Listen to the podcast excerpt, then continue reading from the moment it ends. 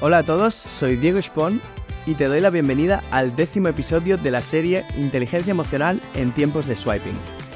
Hoy nos adentramos en un fenómeno que lamentablemente se ha vuelto común en nuestra sociedad hiperconectada, el burnout digital. En un mundo donde estamos constantemente conectados, ¿cómo encontramos el equilibrio y evitamos el agotamiento?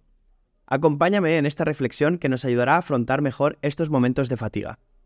Pero antes de comenzar, me gustaría aclarar que no soy psicólogo ni experto certificado en el tema que abordaremos. Sin embargo, a lo largo de los años he dedicado tiempo a investigar, leer y sobre todo vivir experiencias que me han brindado una perspectiva que considero valiosa. Lo que compartiré contigo proviene de ese aprendizaje y reflexión personal. Siempre recomiendo buscar opiniones profesionales cuando se trate de temas de salud mental o emocional. Ahora con eso en mente, espero que encuentres de utilidad lo que voy a compartir contigo.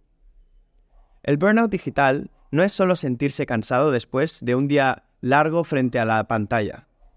Es esa sensación constante de agotamiento, una desconexión de nuestro entorno inmediato y de nosotros mismos debido a la sobreexposición digital.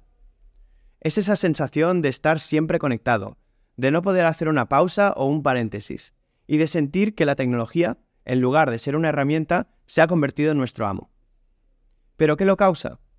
Puede ser el constante flujo de notificaciones, la presión de estar siempre disponibles, o incluso la comparación constante en las redes sociales. Todo esto puede llevar a la sensación de despersonalización, donde sentimos que estamos perdiendo nuestra esencia y conexión con el mundo real. Afortunadamente, hay técnicas que podemos adoptar para manejar este estrés digital. Una de las más efectivas es la desconexión periódica.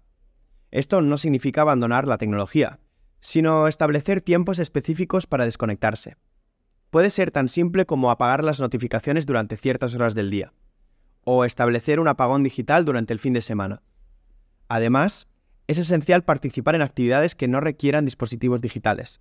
Leer un libro, caminar, practicar hobbies, algún deporte, o simplemente pasar tiempo de calidad con seres queridos, amigos o tu mascota. Estas actividades nos reconectan con nosotros mismos y con el mundo que nos rodea. Y no debemos olvidar que esa es la esencia de vivir en el momento presente. En este capítulo he decidido compartir contigo el siguiente dato curioso. ¿Sabías que, de acuerdo con la Organización Mundial de la Salud, en 2019 el burnout digital se reconoció oficialmente como un síndrome resultante del estrés crónico en el trabajo, que no ha sido gestionado con éxito? También se puede considerar burnout cuando nos quemamos en el trabajo y perdemos toda motivación a seguir cumpliendo con nuestras responsabilidades. Es importante que si te encuentres en un punto como ese, busques ayuda de alguien profesional para que pueda recomendarte qué hacer en tu caso en concreto y no dejar que la situación empeore. Recuerda que está en tus manos levantarte del suelo y avanzar hacia adelante. Tú puedes. En esta ocasión, he traído la siguiente reflexión. Piensa en cómo te sientes después de un día lleno de estímulos digitales. ¿Te sientes agotado o revitalizado? Reflexiona sobre cómo puedes equilibrar tu vida digital y física para evitar el agotamiento. Una buena sugerencia es hacer deporte.